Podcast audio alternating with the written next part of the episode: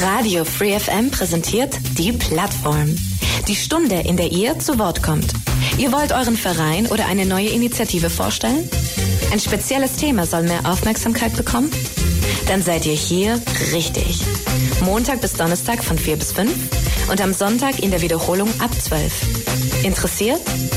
Mails unter plattform at freefm.de oder Ulm 938 6284. Die 102,6 um 16 Uhr, die Plattform hier.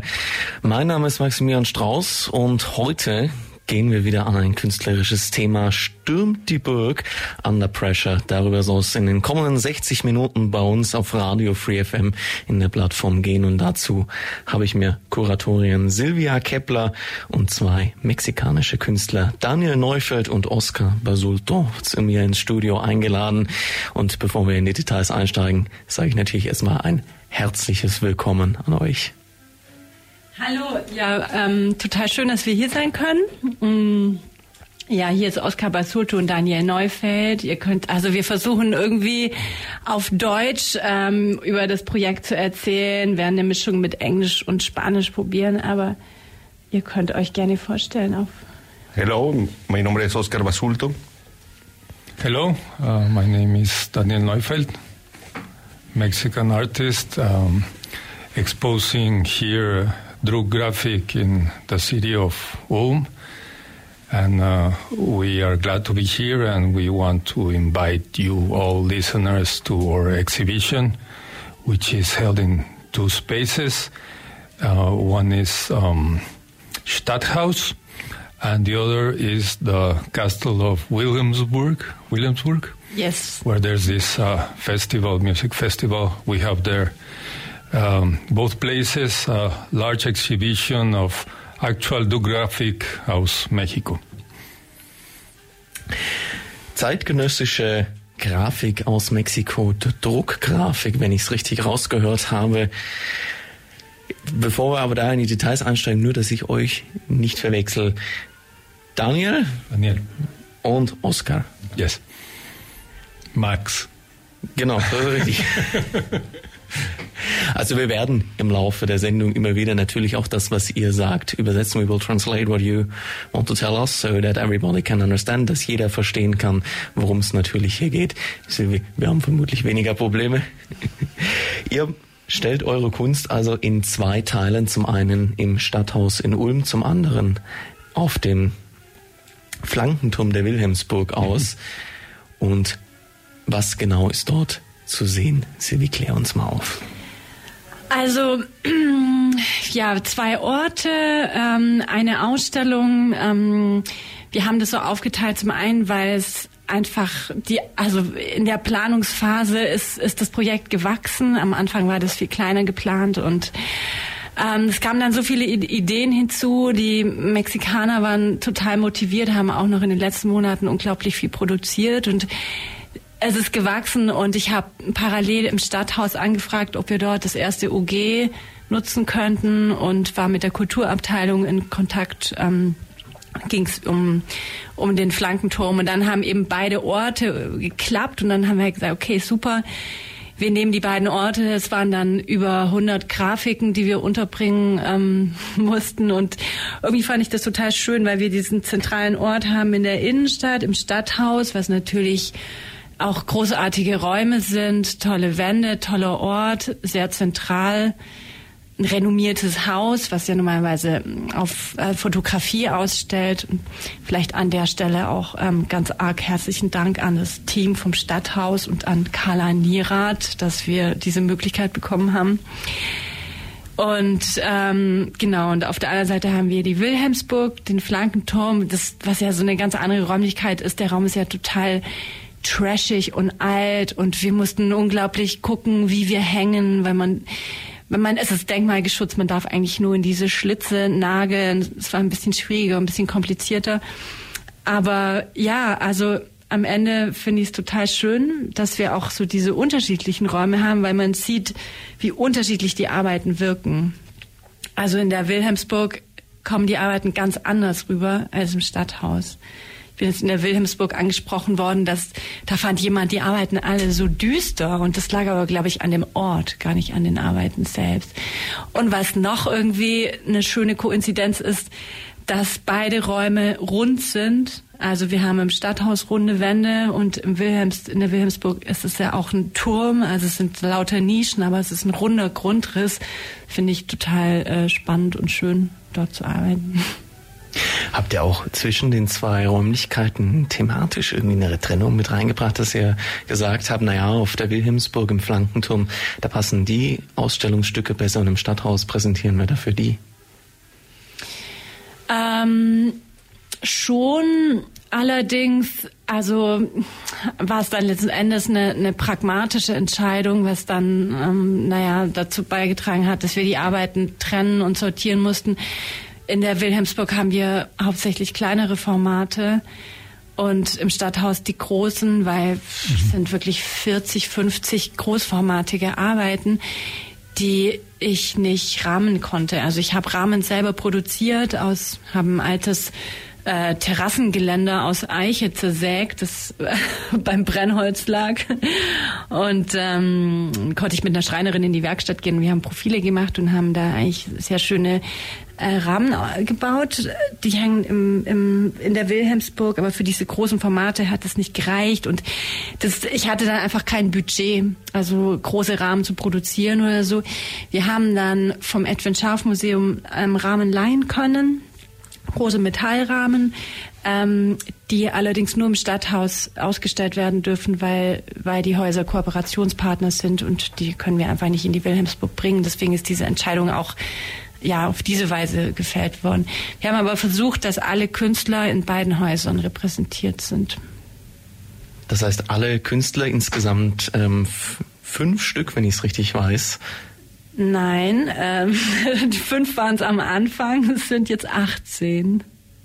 Aus fünf wurde 18, also insgesamt 18 Künstler, was ja doch eine ganz schöne Menge ist, ist dann in beiden Türmen jeweils immer alle 18 zu sehen? Fast. Bis auf ein paar Ausnahmen, wo wir dann eben dachten, die Serie, die kann man nicht auseinandernehmen, die gehören zusammen.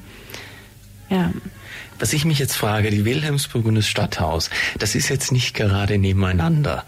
Wie kommt man ich meine, ihr habt natürlich schon gesagt, dass ihr relativ viele Exponate hattet und dass euch der Platz weder in der Wilhelmsburg noch im Stadthaus gereicht hat und dass ihr somit auf zwei Räumlichkeiten ausweichen musstet. Aber wie ist die Entscheidung gefallen, dass es die Wilhelmsburg und das Stadthaus geworden ist und nicht irgendwie zwei Räumlichkeiten, die vielleicht ähm, auch von der Lokalität viel näher aneinander liegen?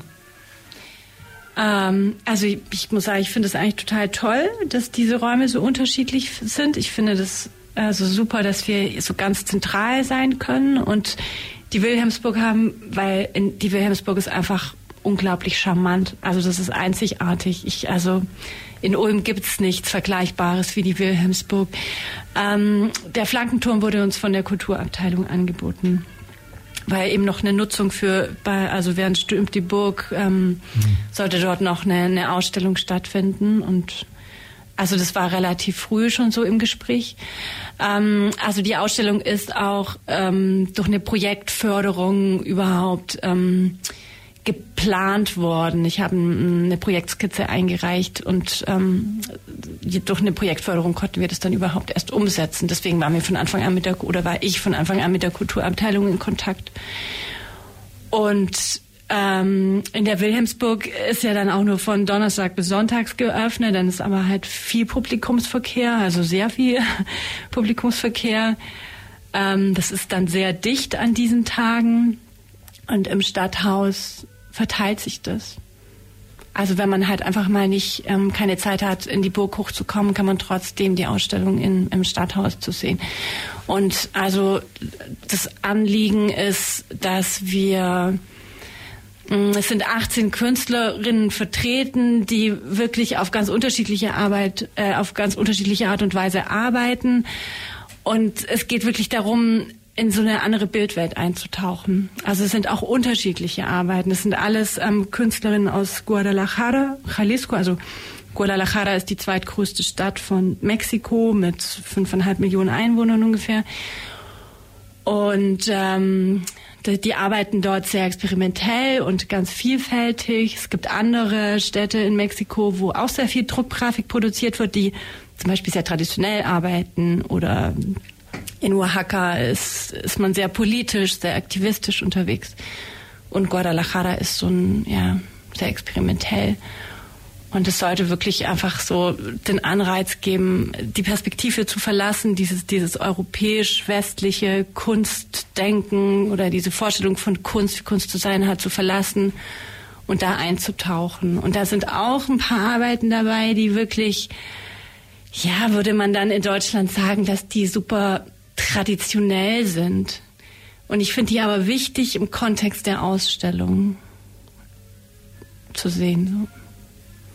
Also traditionelle als auch modernere Exponate gibt es dort zu sehen? Also die sind natürlich alle gegenwärtig, aber einige von den Künstlerinnen ähm, beziehen sich auf Traditionen. Also es gibt dann zum Beispiel eine Grafik, da sind diese Caballeros mit Sombreros zu sehen und das, äh, man erinnert sich an, an die Zeit um 1900, Zeit der Revolution.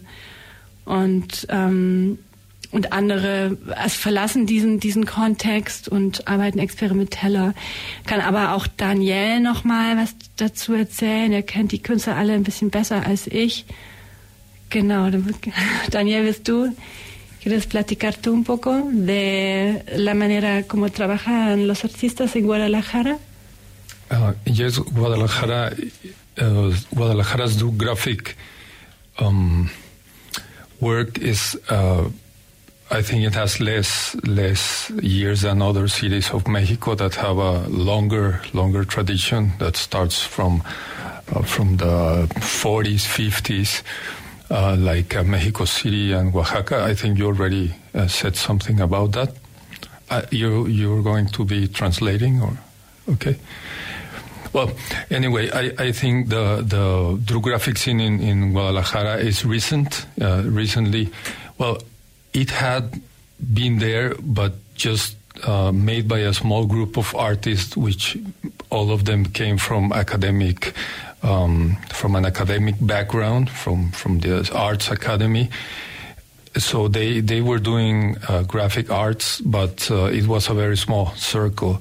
And I think nowadays, like from ten years ago till now, it's been uh, more in the in the in the eye of the public and more in the doing of the artists, which are now interested in this form of uh, art and this uh, graphic art.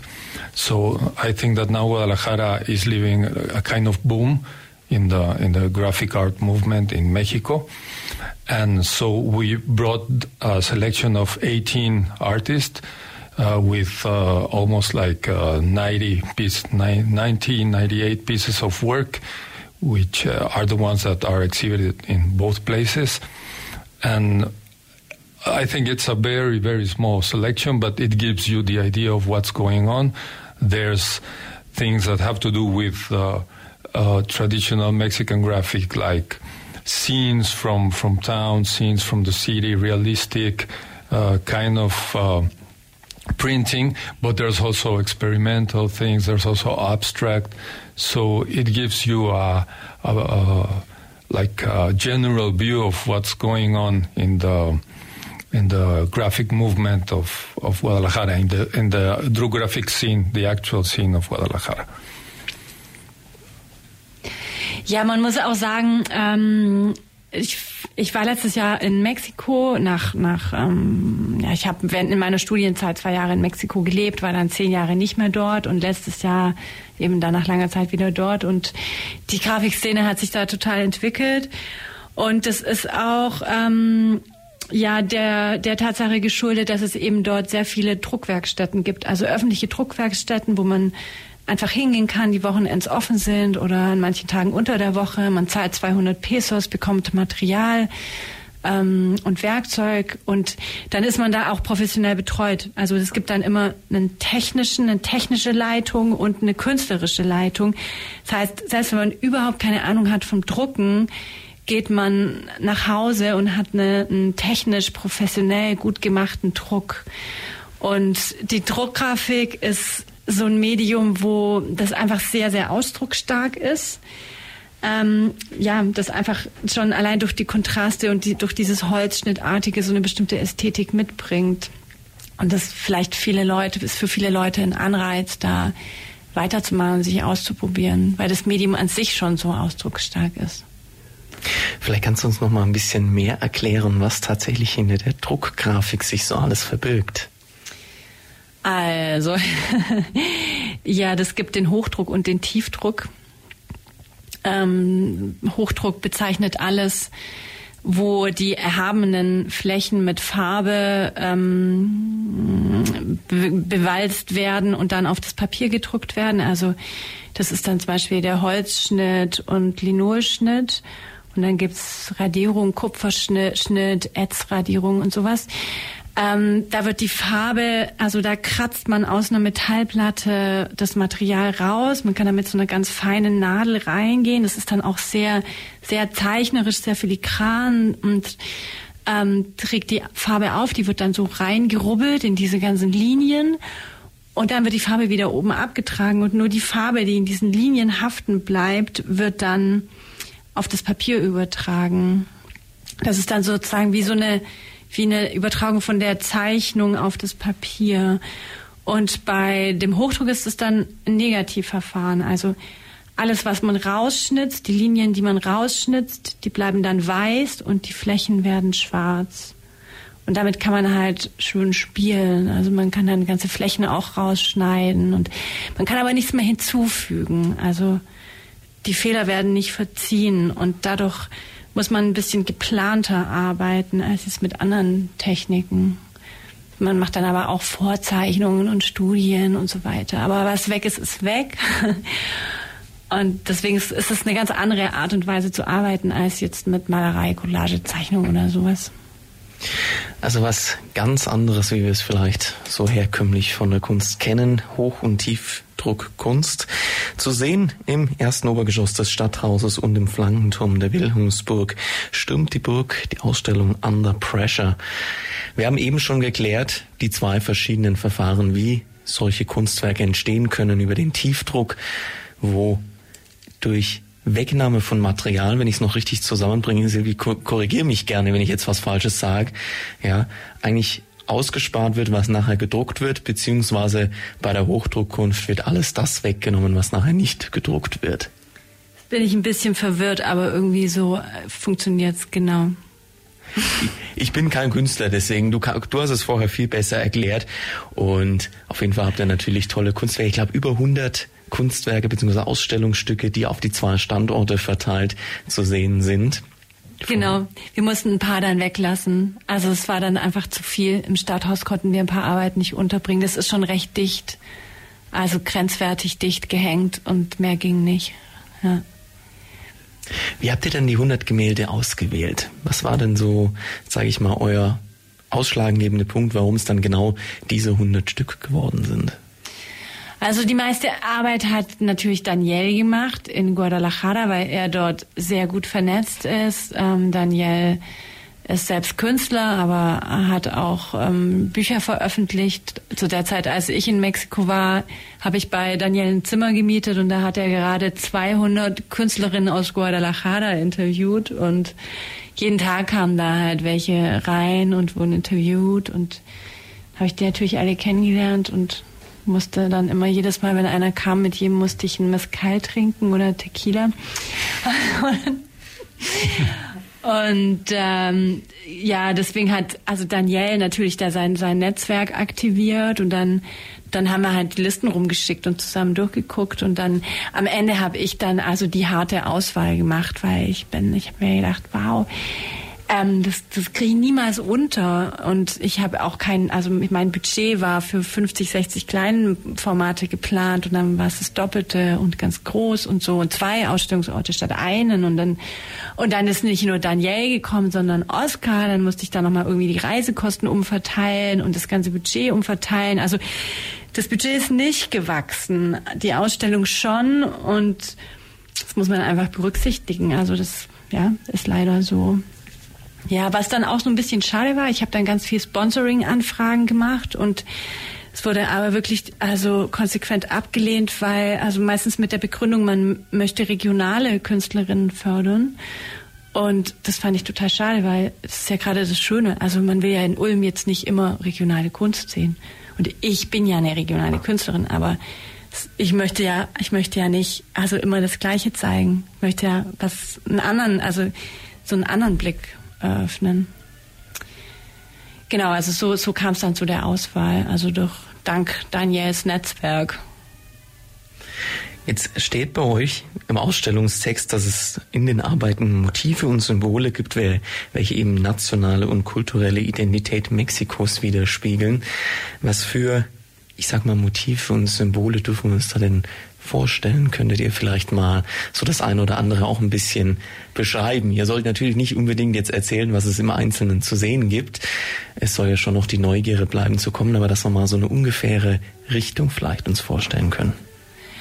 Ähm, ja, also ähm, Mexiko ist ein, ein Land, das ähm, unglaublich reich ist an indigenen Kulturen. Also es gibt ja nicht nur die Mayas und die Azteken, sondern es gibt noch ganz viele Olmeken, ähm, was weiß ich. Also es gibt ganz, ganz viele ähm, Kulturen, auch viele, die auch noch ähm, heutzutage gelebt sind. Also zum Beispiel die Cocas ähm, in der Nähe von Guadalajara oder die äh, Testuanes, die Parachicos, die Chinelos, die Huehuenches. Das sind alles Kulturen, die wirklich, ähm, ja, die in indigenen Kommunidades, in indigenen Gemeinden noch sehr traditionell leben. Ähm, und die bringen natürlich alle Symbole mit. Also Oscar hatte, hat ähm, eine Sammlung von, von Masken, von indigenen Masken aus diesen verschiedenen Kulturen. Er ist sehr viel auf Reisen und nimmt da immer wieder mal was mit. Und eigentlich wollten wir gerne diese Masken hier auch zeigen. Das ging nur halt leider einfach, es war einfach unmöglich, weil da, weil da Federn und Zähne und Schlangenhäute, also halt lauter illegale Materialien verbaut sind, die man einfach nicht so ohne weiteres nach Deutschland einfahren kann. Deswegen mussten wir da leider darauf verzichten. Aber wir haben noch was ganz anderes mitgebracht, was auch sehr schön ist. Aber vielleicht noch mal zu deiner Frage. Also da gibt es dann eben diese zum Beispiel ähm, rituelle Tänze, zu denen bestimmte Masken getragen werden und dann auch bestimmte Bewegungen ausgeführt werden. Und in den Grafiken von Oscar äh, finde ich, das ist ein, ein, sehr gutes Beispiel, weil das sind teils wirklich so Wimmelbilder. Da sind ganz viele Figuren drauf, die tanzen oder die halt irgendwelche Rituale ausführen und ähm, die tragen Masken, machen Feuer, der Rauch windet sich dann irgendwie so durch den Himmel. Ähm, und wenn dann der, der, dieser Dorfälteste mit der jeweiligen Maske lange genug tanzt, kann er den Rauch beherrschen, sodass der Rauch eine bestimmte Form annimmt und die anderen können dann auf den Rauch klettern und die Sterne vom Himmel pflücken. Und wenn man die Sterne dann auf den Boden wirft, dann wachsen an dieser Stelle die Peyotes. Peyotes sind also für die indigenen Kulturen eine ganz wichtige Pflanze, weil die also helfen, ähm, sich also eine Transzendenz ähm, zu erlangen und den Kontakt zu den zu den Göttern herzustellen.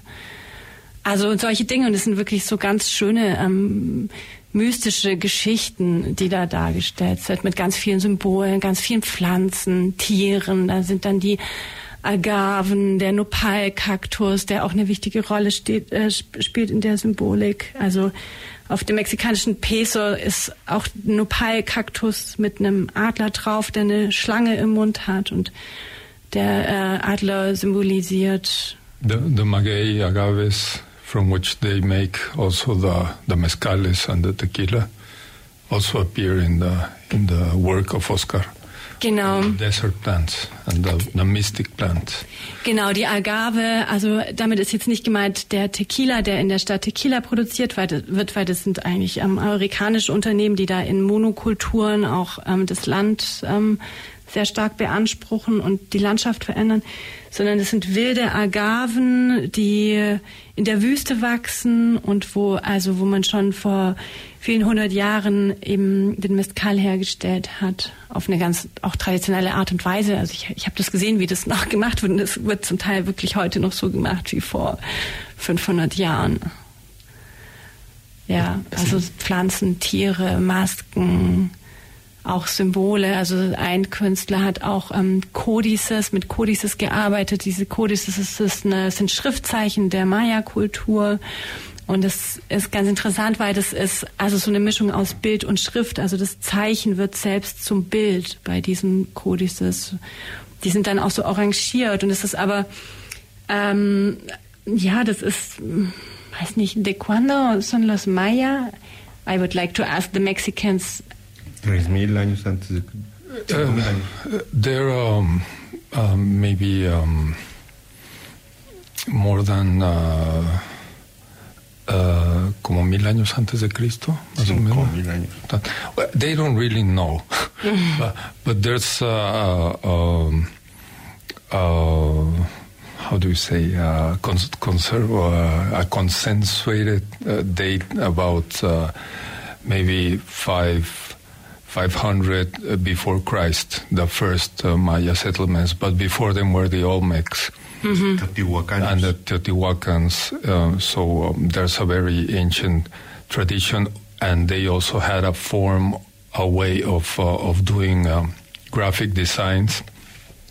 Also, the um, the Zapotec and the Mixtec in Oaxaca have their own, um, how to say, like symbols they yeah. had in their in their buildings, and I think a lot of that tradition was kept by the by the Indian people, and maybe that's why some of the cities of Mexico that have a larger um, graphic tradition are the places where they have more indigenous people, like Oaxaca and the center of Mexico, because they kept very much the this language, this this uh, symbol, symbolic language they had from their ancestors.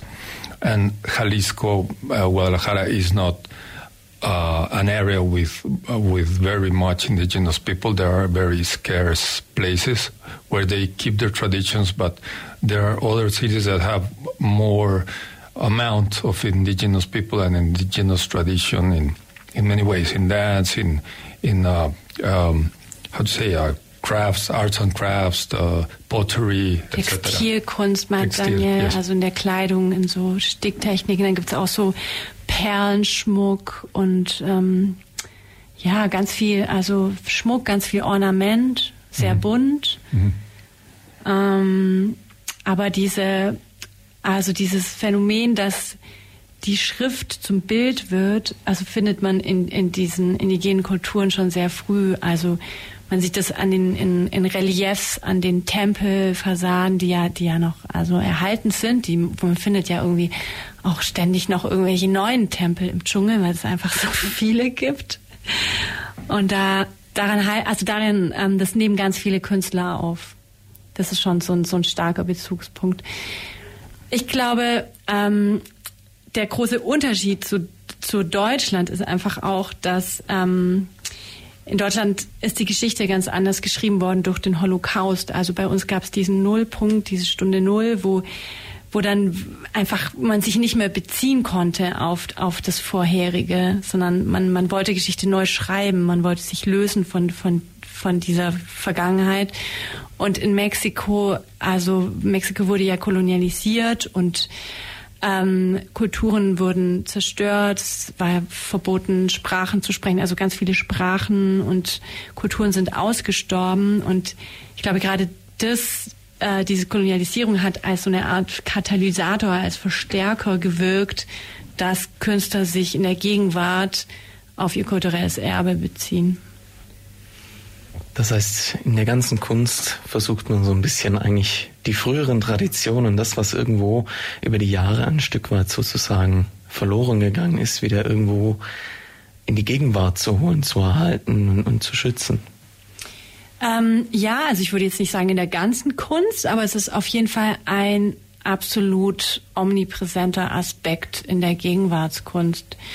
Und weil es Gegenwart ist. Also es ist nicht so, dass man jetzt in irgendwelchen verstaubten Kisten rumkramt, sondern es ist Teil der Gegenwart, weil diese indigenen Kulturen existieren. Auch es ist auch so, dass also wenn man jetzt zum Beispiel in Mexiko-Stadt irgendwie auf einer Meile unterwegs ist, wo ganz viele Touristen sind und wo auf einer Partymeile ist, dann sind immer dort auch Leute aus indigenen Dörfern und verkaufen ihre Sachen. Also natürlich ist das so ein krasser ähm, sozialer Kontrast, der da so ähm, entsteht, aber, aber die sind auf jeden Fall Teil auch der, der gegenwärtigen Gesellschaft. Und ähm,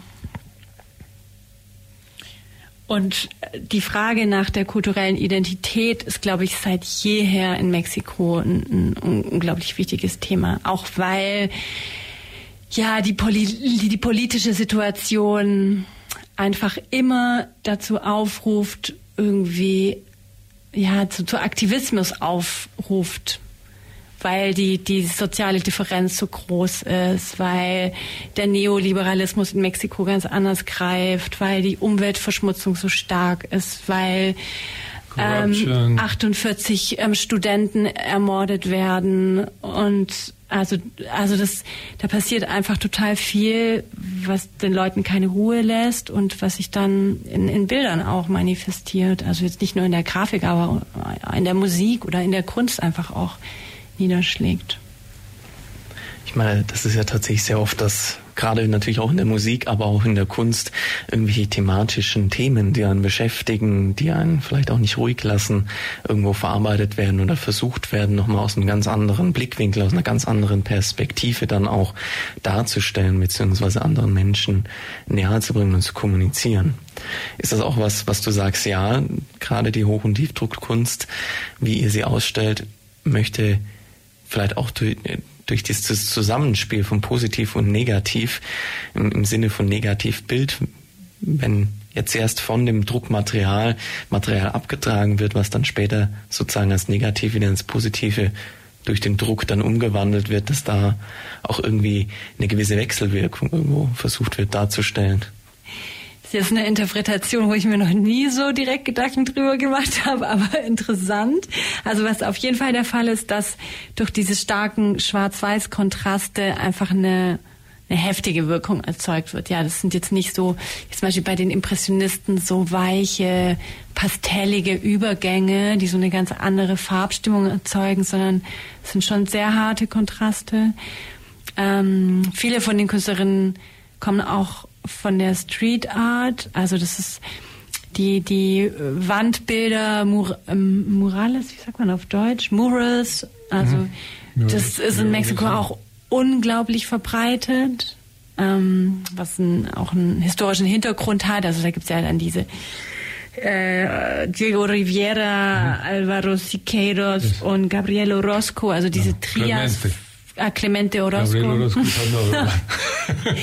Von den drei, die drei großen Muralisten, die in Deutschland mit der Moderne in Kontakt gekommen sind und dann auch Strömungen, also nach Mexiko ge gebracht haben. Zum Beispiel der, der Expressionismus mhm. ist in Mexiko verbreitet, den kennt man durch mexikanische Wandbilder, die von den Muralisten durch, eure, durch ihre Aufenthalte in Europa nach Mexiko ähm, importiert wurden. In that time they start like unearthing, like coming back to life all the all the Aztec themes and all the pre-Hispanic themes because before the Mexican Revolution, before uh, 1910, when was the revolution, Mexico just looked. Uh, all the artists looked to Europe as a model of, of being. So all the people that wanted to be artists had to come to study to France and to Paris, and and they they studied this um, academic European or uh, Western art, and those were the artists and were uh, like um, very. Um, from the high high classes, very up class uh, guys that studied like Diego Rivera, but then when the revolution uh, finished and it kind of uh, triumph, like the triumph of the revolution, then Mexico started to look back again to its um, historic um, past, to its Indian heritage. and they started to unearth uh, materially the idols that were were uh, buried. They were buried ab- above the, the ground, and then uh, some of the uh, cultural uh, intelligence, some of the people that um, were there in the cultural, uh, how can I say, power. Well, they had the, the, the cultural power to do things. They unearthed this this antique stones, but uh, that was in 1920, 1930. Then muralism started, and it was the the mixture of the of the European Academy painting, but with all the Mexican themes.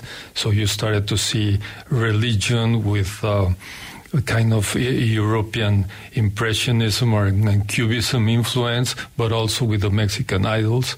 So I think there started like Mexico's modern art. In, in, in that era, like 1930, 1940, Europe was there in a turmoil, in a war, etc., etc.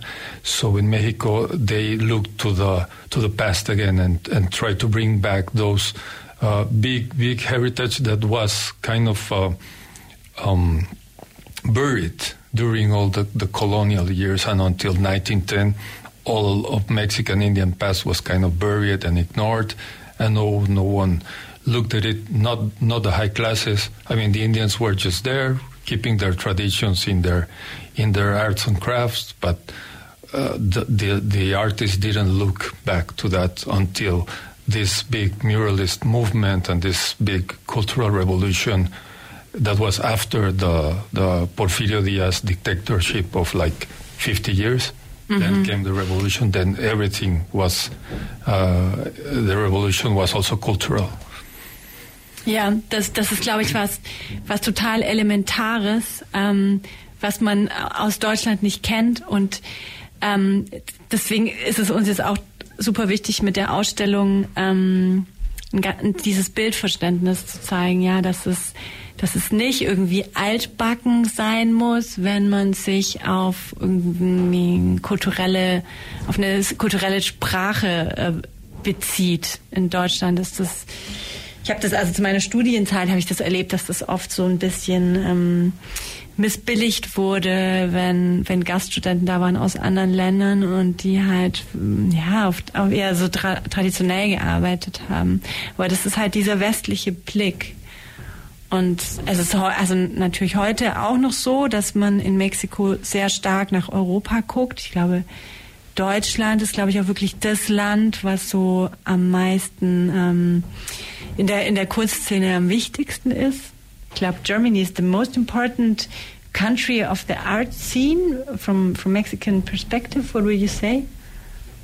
Um, I don't know. Um, well, I, I think uh, all the all the painters or artists now want to make it big in like Paris or New York, but also Berlin. Like since uh, since the uh, how do you say the um, the falling of the wall, the falling of the Berlin Wall, uh, it became a, a, a very important cultural um, place uh, worldwide.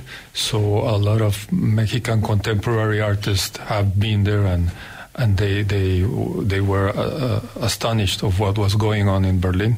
So I think that nowadays, yeah, a lot of Mexican contemporary artists still look towards Berlin as a as a cultural goal for them, as a, as a cultural capital, maybe of Europe and maybe worldwide.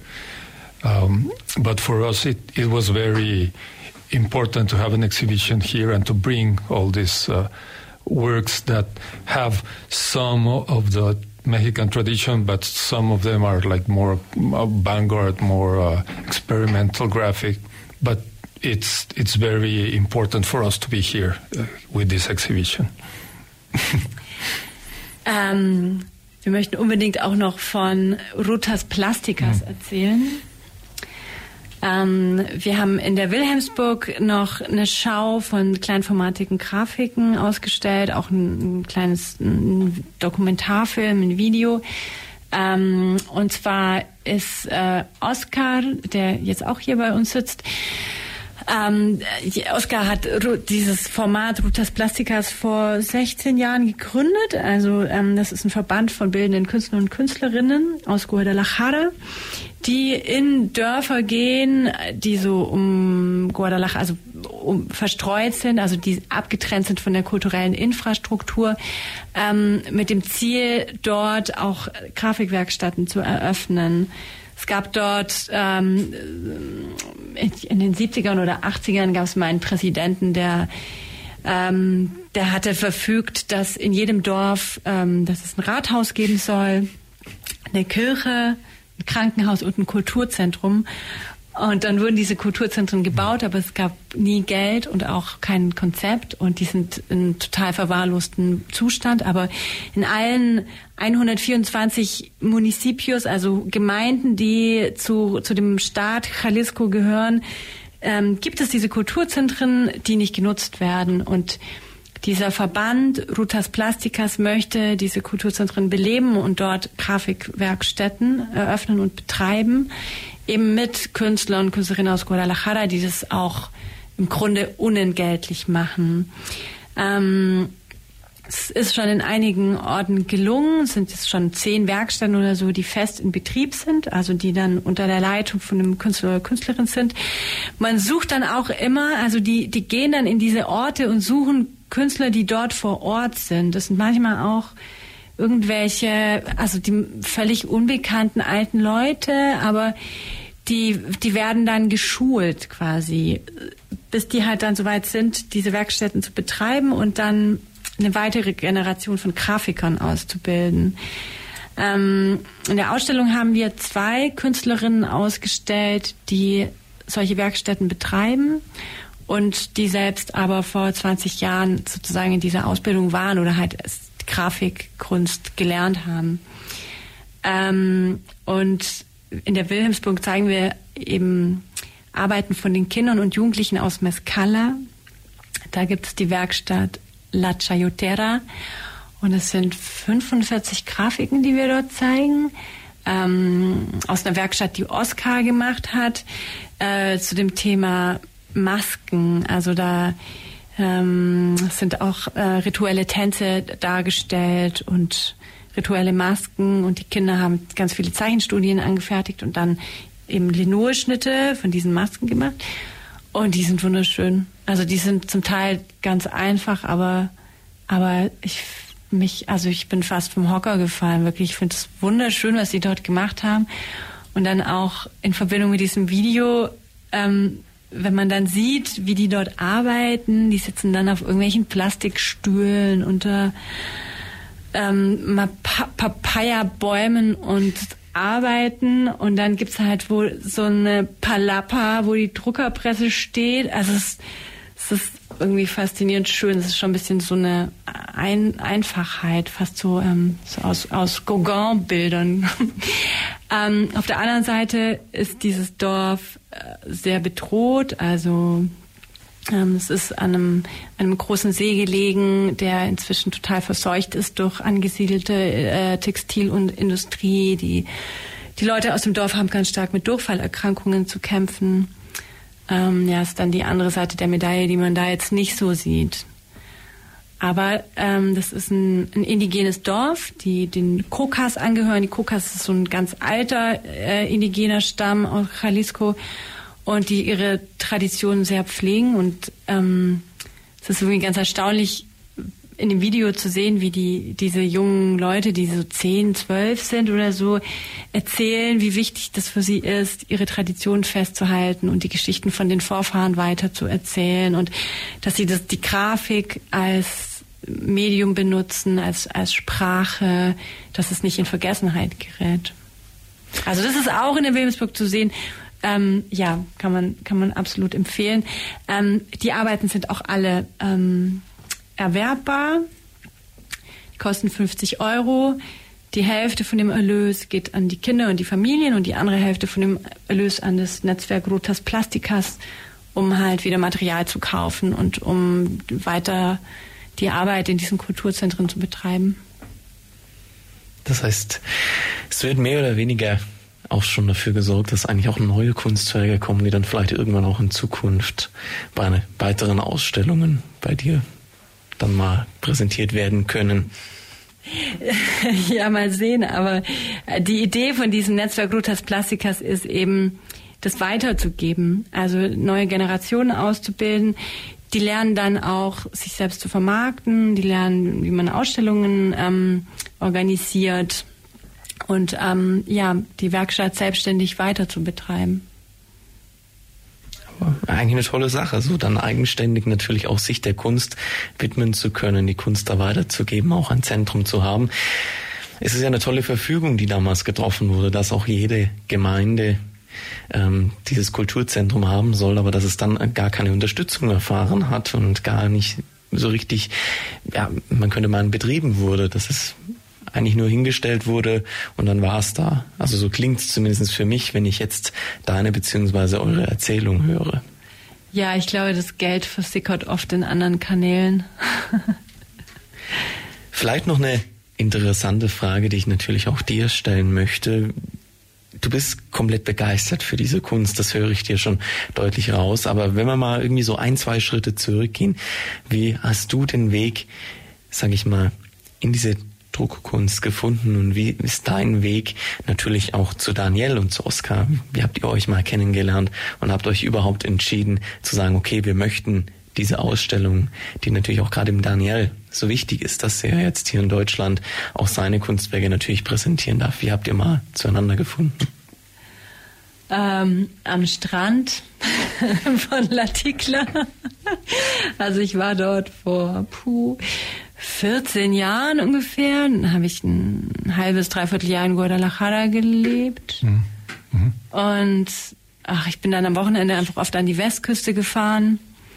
An so einen Surfspot und wo aber halt auch ganz viele Einheimische oder ganz viele aus äh, Guadalajara ähm, Wochenenden verbringen einfach. Ja, und da habe ich seinen Kumpel kennengelernt und ihn kennengelernt und andere und und dann habe ich gesagt, ja, wenn du nach Guadalajara kommst, dann kannst du bei uns pennen und irgendwie, ja, irgendwie so kam dieser Kontakt zustande. Und dann hat eben Daniel, wir wohnten ein Haus, das ist um so einen großen Innenhof angeordnet, ist so ein altes Kolonialhaus und der vermietet dort immer mehrere Zimmer, also gerne auch an Künstler oder irgendwie Kunst, Kulturschaffende. Und dann war da gerade ein Zimmer frei und ich konnte da ein paar Monate wohnen. Und dann hat Daniel irgendwie eine eine Ausstellung für mich organisieren können. Er hatte einen Kontakt zu einer Galerie, wo es dann noch so eine ähm, Zeitlücke gab und ja, dann habe ich da ein paar paar Monate gezeichnet und dann eine Ausstellung machen können, was was damals für mich echt großartig war, was ganz toll war. Ähm, und ja, also dadurch dadurch kennen wir uns. Und dann war ich eben letztes Jahr wieder in Mexiko und habe ihn besucht und Daniel macht jetzt seit vier Jahren Grafik und ich bin damit in so eine Werkstatt gegangen und hat mir eben viel gezeigt und ja, es war halt dann einfach irgendwie toll und hatte irgendwie total Lust, das in Deutschland zu zeigen, weil hier diese, diese Bildsprache, diese Bildwelt nicht so verbreitet ist, nicht so bekannt ist. Genau, dann hat's geklappt. Wie viel Vorbereitungszeit war denn notwendig, bis, sag ich mal, die Details gestanden sind, bis klar war, dass die Gemälde, dass natürlich auch die ganze Kunst hier nach Ulm kommen kann? Aus strukturellen Gründen sehr wenig. Ähm in Ulm kann man äh, zum Dezember einen Antrag auf Kulturförderung stellen, bekommt den Bescheid dann im April fürs laufende Jahr. Das heißt, wenn man den Bescheid bekommt, muss man voll in den Startlöchern stehen und eigentlich direkt loslegen. Also deswegen ging das einfach, musste das recht schnell gehen. Also es waren dann ähm, einige Monate. Also es war natürlich, also das Konzept war im Vorfeld klar, das war eigentlich schnell klar oder diese Idee für die Ausstellung in Verbindung mit den Werkstätten war schnell klar. Und dann war es halt ganz viel Organisation, also Pressetexte, dann auch die Herstellung von den Rahmen hat wahnsinnig viel Zeit gekostet. Und ja, also es kommen da einfach total viele Sachen zusammen. Jetzt ist es auch total schön, ähm, weil es sind noch mehr von den Künstlerinnen und Künstlern hier in Ulm. Es sind ähm, noch äh, vier andere hier, die jetzt gerade nicht dabei sind, aber die auch in der Wilhelmsburg sind, bei den Druckwerkstätten, weil wir haben ja ein Werkstattangebot. Also wir haben die Ausstellung in der Wilhelmsburg und im Stadthaus und an zwei Wochenenden drucken wir in der, in der Burg. Also letztes Wochenende Puh, ich weiß nicht. Also ich glaube, die, die Presse stand nicht still. Wir hatten wirklich Schlangen bis zur Tür. Ich glaube, 30 Leute, die parallel ähm, gedruckt haben, also die halt an ihren Linolschnitten gearbeitet haben, gedruckt haben. Wir waren zu viert an, an der Presse. Ähm, ja, es war auf jeden Fall eine echt ähm, produktive, ein sehr produktives Wochenende. Und jetzt am Donnerstag, liebe Hörerinnen und Hörer, ähm, bieten wir auf dem Dach des Stadthauses eine Druckwerkstatt an. Auf der Dachterrasse. Nirgendwo ist in Ulm ist man dem Münster so nah wie auf dem Rooftop des Stadthauses. Und ja, herzliche Einladung an alle Interessierten, ähm, dahin mhm. zu kommen. Ab 16 Uhr könnt ihr da kommen und äh, mit den Mexikanern zusammen drucken, drucken. Das heißt, da kann man mal erfahren, was hinter, dahinter steckt eigentlich Druckkunst tatsächlich zu entwerfen, zu entwickeln und natürlich dann auch zum Leben sozusagen zu erwecken. Stürmt die Burg die Ausstellung Under Pressure. Silvia Kepler, Daniel Neufeld, Oskar Basulto haben mir in den vergangenen knapp 60 Minuten von ihrer Ausstellung, von ihrer ja, Idee, die es mal war, bis nun zur fertigen Ausstellung berichtet. Und interessanterweise gibt es zwei Enddatums. Im Stadthaus gibt es sie nämlich noch bis zum 12. August zu sehen und in der Wilhelmsburg ein paar Tage länger. Bis zum 18. August kann man dort noch die ganzen Gemälde, die ganzen Kunstwerke betrachten, bestaunen, interpretieren und natürlich auch jetzt zum Beispiel jetzt am Donnerstag den Druckworkshop dann besuchen und einen viel tieferen Einblick nochmal erhalten. Ich neige mich dem Ende unserer gemeinsamen Sendung entgegen sage vielen, vielen Dank natürlich an euch für eure ganzen Informationen, die ihr mir in den knapp 60 Minuten näher gebracht habt, natürlich auch unseren Hörern und wünsche euch für die Ausstellung noch eine ganz, ganz tolle Zeit und weiterhin ganz, ganz tolle Kunst. Vielen herzlichen Dank. Ähm, wir möchten auch gerne nochmal dazu aufrufen, mit uns in Kontakt zu treten. Ähm, die Mexikaner planen schon eine Ausstellung in Guadalajara mit äh, Künstlern und Künstlerinnen aus Ulm. also es muss auch jetzt nicht unbedingt nur Druckgrafik sein, aber also wir würden uns total freuen, wenn da eine Verbindung bestehen bleibt, wenn Kontakte entstehen, sich da vielleicht irgendwie so ein neues Netzwerk bildet zwischen Ulm und Guadalajara. Also es ist auf jeden Fall eine super schöne Gelegenheit, ähm, da in, in künstlerischen Austausch zu kommen. Künstlerischer Austausch und natürlich auch sozusagen für Kunstinteressierte die Möglichkeit, dann sozusagen den Gegenbesuch zu machen. Genau. Das war die FreeFM-Plattform auf der 102,6. Vergangene Sendungen gibt's zum Nachhören auf freefm.de slash Programm slash Plattform.